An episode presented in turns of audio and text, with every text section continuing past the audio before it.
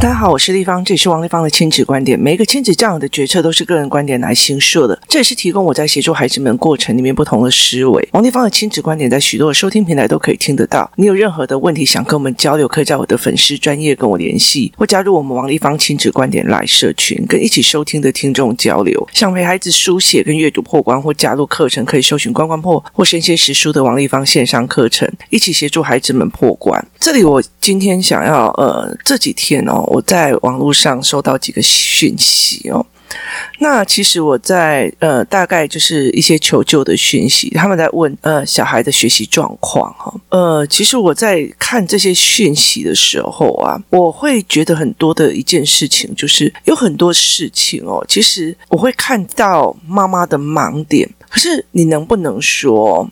其实我后来会觉得说，小孩很多人都说不得，可是其实我觉得后来很多大人根本就说不得哦。其实有很多的人，其实会让我觉得，哎，我这个该不该讲，或那个该不该讲？那他能不能懂这个盲点的概念哦？那其实有很多的盲点，我以前也曾经有过，但是我后来我觉得我修正的非常非常的快哦，因为可能我的经验比较多，所以我总会找到一个反例的点哦。例如有很多人跟我讲说，这老师就应该要激起小孩的兴趣啊，他就是要让小孩喜欢学这个学科啊，他就。是应该让他开心呐，那我就会觉得说，那如果要这个样子的话，为什么史丹佛啊、哈佛啊那些名校的老师没有去做的让小孩很开心、很喜欢、想上学？的这样子的状况了？好，你不要跟我说那是大学生哦，而是。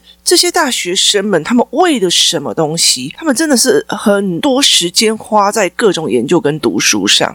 他们为什么会做这个选择？难道只是因为老师让他开心吗？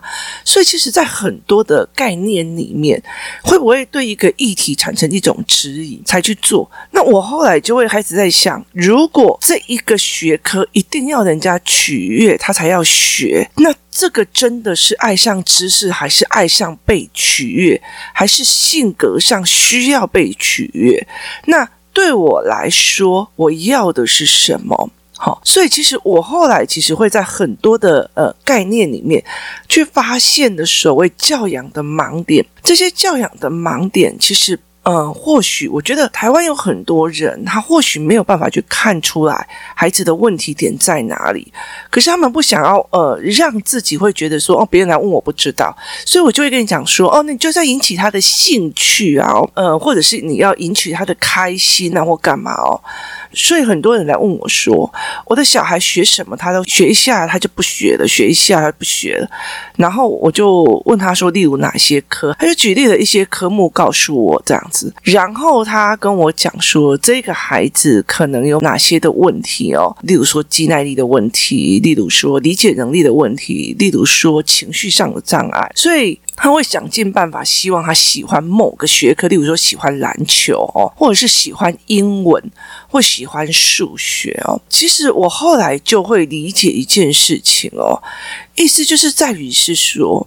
呃，父母非常容易的，很想要帮孩子跟某个学科凑成对这个概念哦。其实我觉得，你如果以婚姻的角度来看，是一样的哦。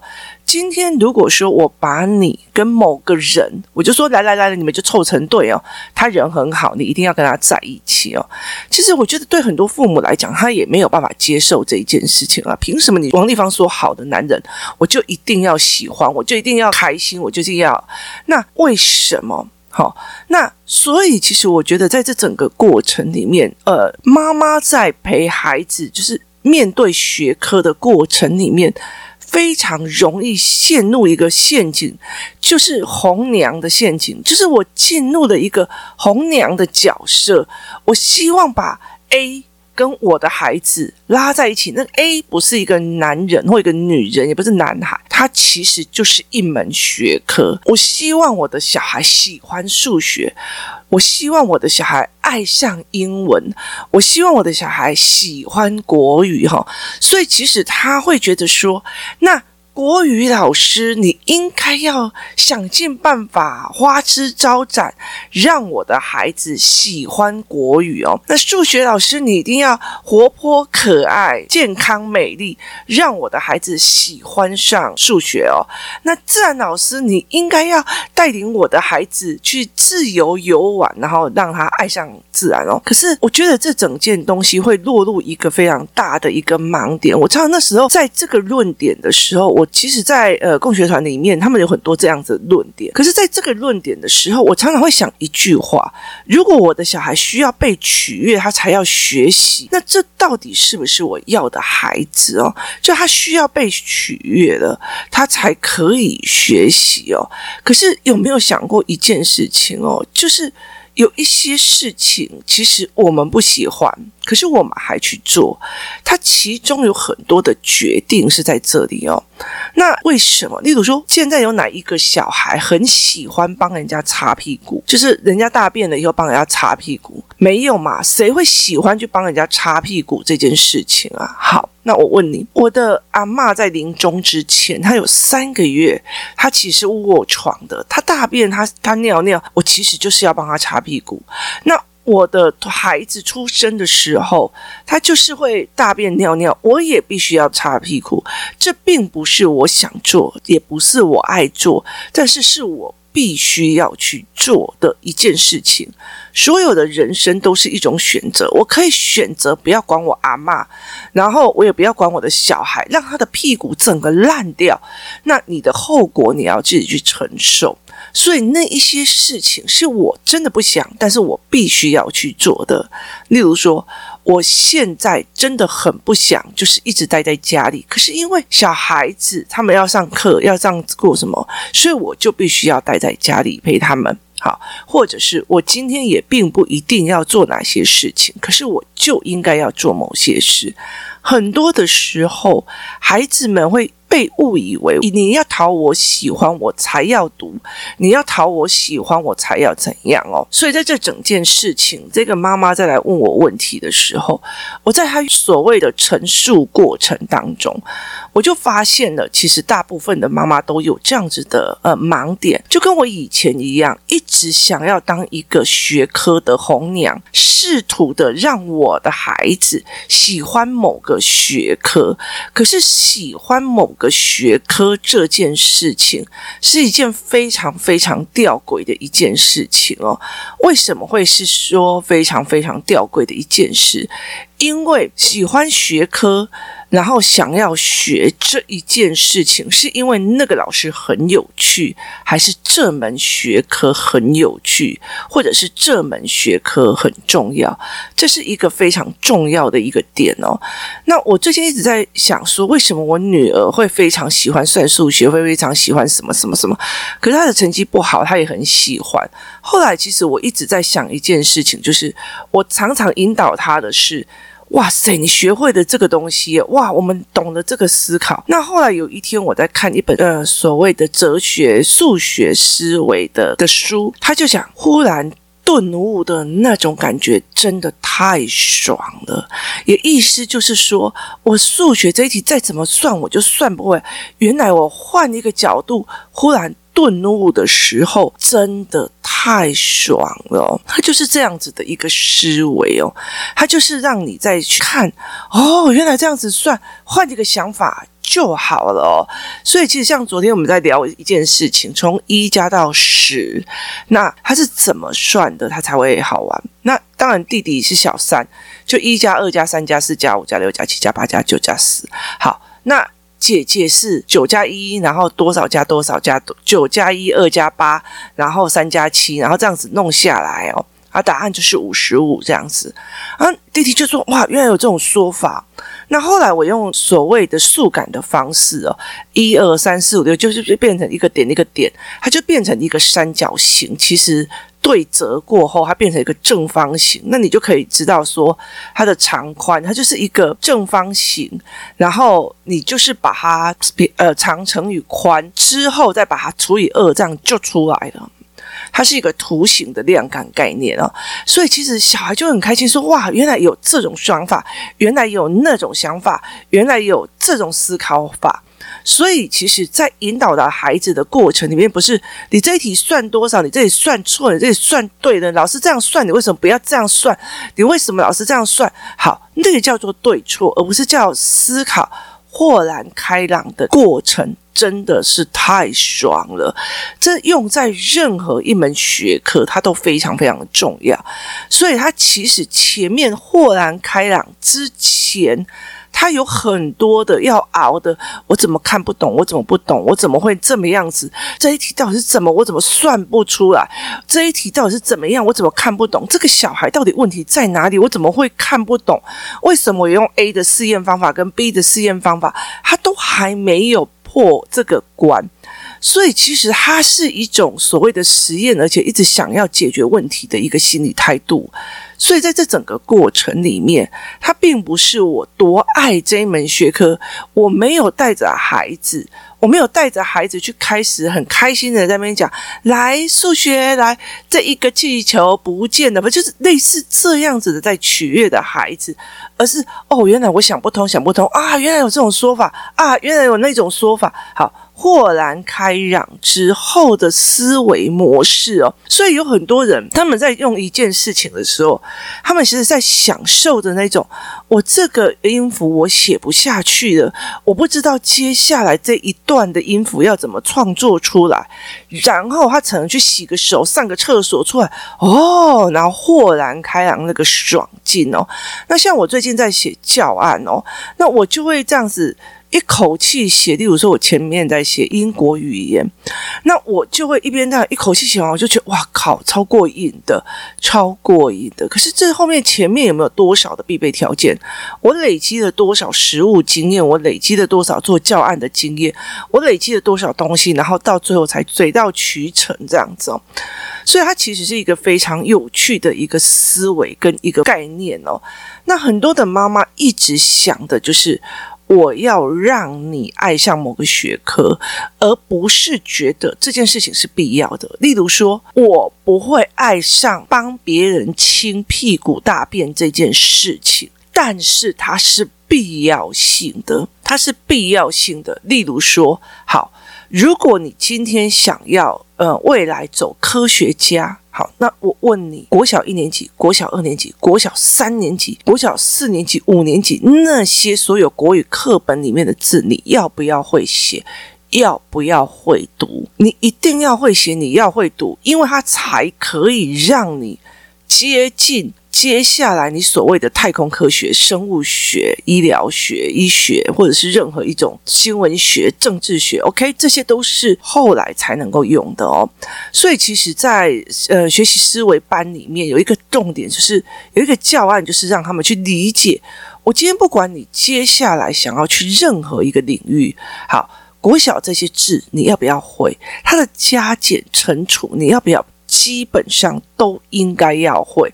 其实，呃，教育是这个样子，先从认字、写字基础运算，慢慢的，然后才会到专业学科的那个部分。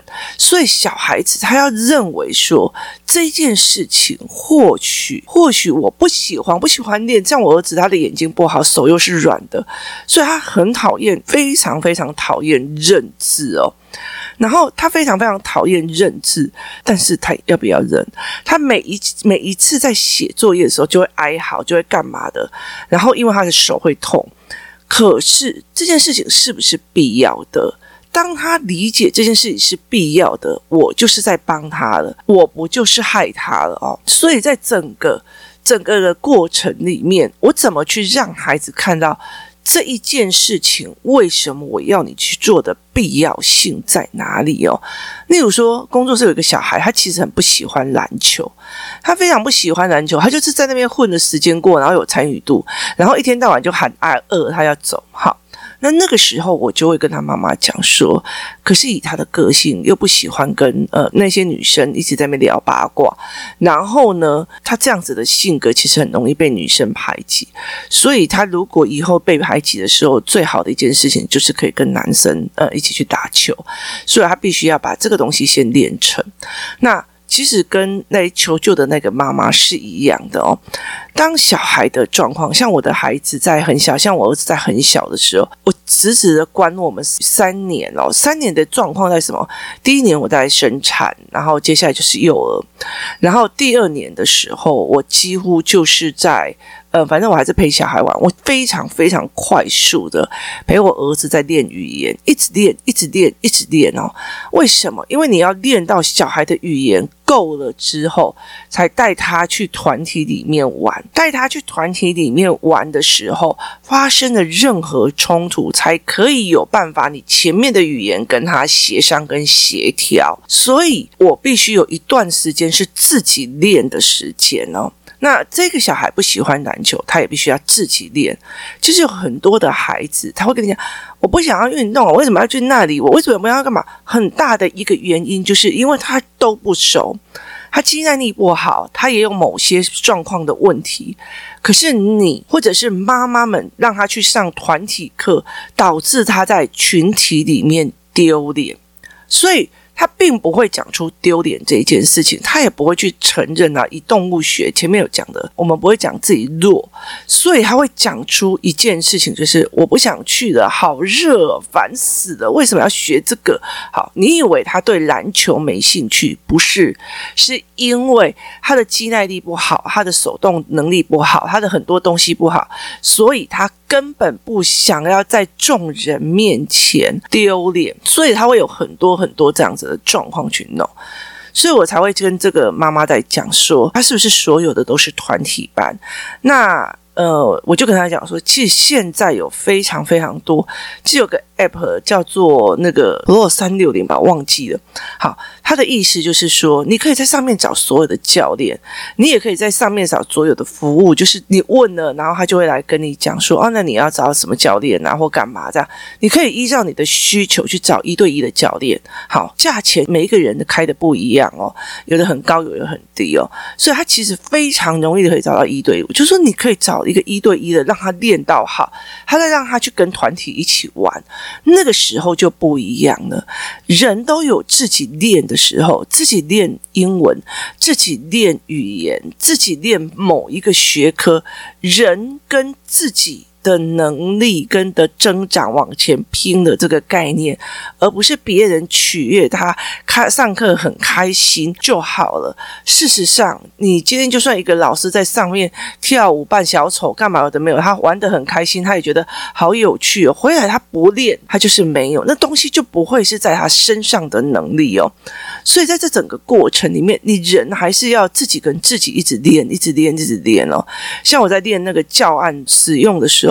我后来在想一件事情，我从以前我女儿在很小很小的时候，我在 Teacher Pay Teacher 的时候，那时候呃，美国有个网站叫 Teacher Pay Teacher。然后我就在上面把我做给我女儿的教案，然后放到那上面去哦。那放到上面去，例如说呃事实与个人观点呐，例如说呃顺序的语言呐，什么有的没有的。可是，在那个时候，所有的系统并不是非常的好，所以其实呃里面的所谓的美编呐，干嘛的几乎都没有，就是很像，真的很像是老师。那种自己印的那种教案跟教材，可是现在这样子的世代里面，还有各种的软体，然后各种的影音，它可以变成呃，你们在关关破的呃虾皮卖场里面买到的那种教案，它可以很精美，它也可以很快速的一起出来。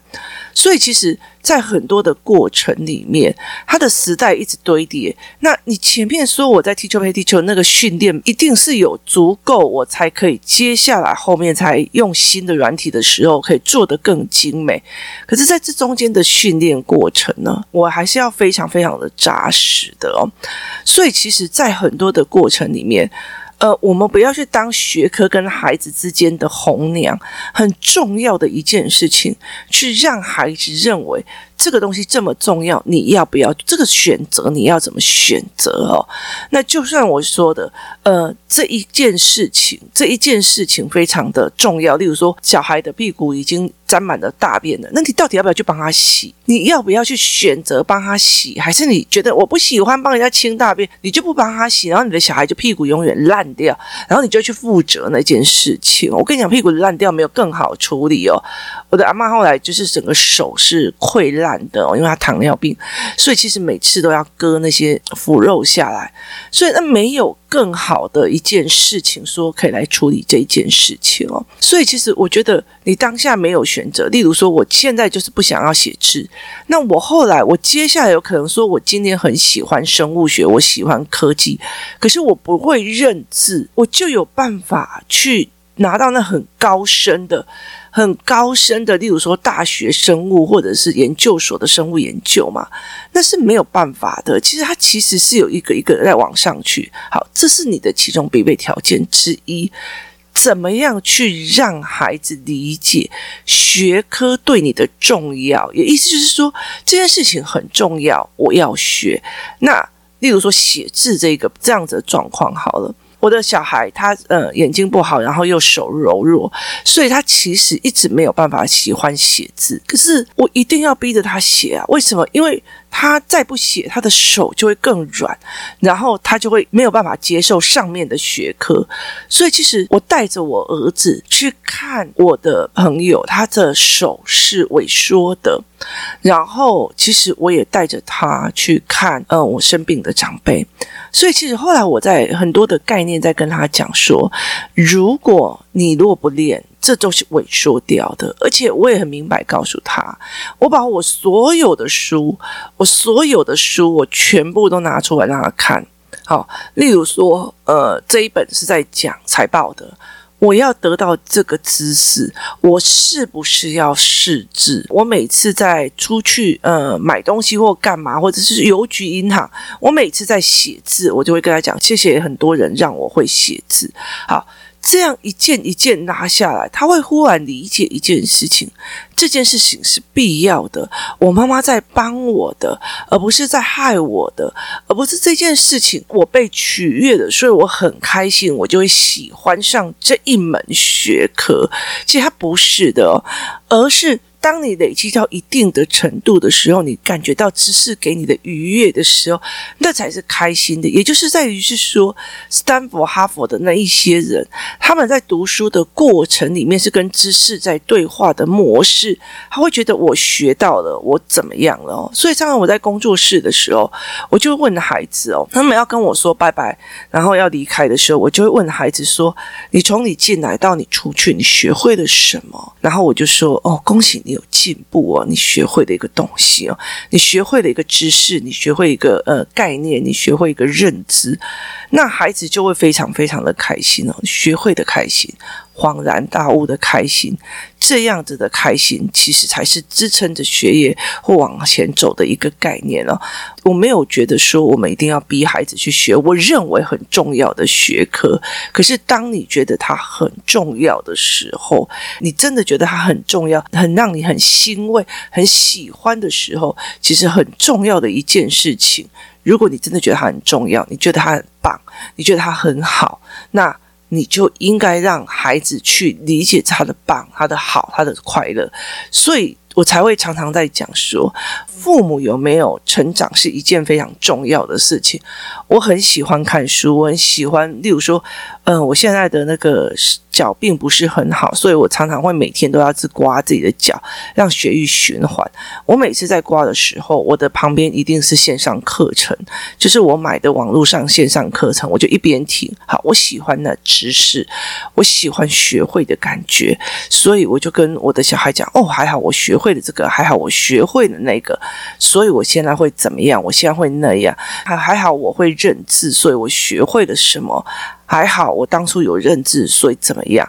不是小孩怎么去爱上学科，你怎么去鼓励他爱上学科，而是他真心觉得这个屁股塞满大便，不帮他擦，他以后屁股会烂掉。所以我就算再不喜欢，我也会把它擦掉，因为他对我很重要，这个孩子对我很重要，我不希望他受伤，我不希望他难。好，这种必要性其实应该要让孩子知道。其实我觉得在台湾现在这个社会里面，或者是在很多的社会里面，我们太讲究小孩喜不喜欢来去决策一件事情，可是。真的纵观所有大人的一件事情，是去看在你的人生当中，包括面对孩子这件事情，有多少事情是你不喜欢，但是你觉得必定要去做，甚至你做的非常的下意识，根本不觉得这件事情其实让自己委屈了。但是我觉得那也不必要，因为对我们来讲，这就是生命中最重要的事情。那。如果能够让他们知道知识的愉悦、知识的重要、知识里面给人家获得的非常快乐的恍然大悟，那么这个孩子才是学比较好，还是真的引发他的兴趣、愉悦他，而让他去学会比较好，而比较撑得久，这才是我们需要去思考的。父母在。做学科与之间的红娘的时候，其实有很多的时候，有很多的概念要重新理清，到底哪一件事情才是对他最好的？你最重要一件事情，你就算喜欢某一个孩子，或者是你希望你的孩子以后选的老婆或老公不要太烂，那基基础础是让他自己分辨人的好坏、人品的好坏、人的情绪好坏。今天谢谢大家收听，我们明天见。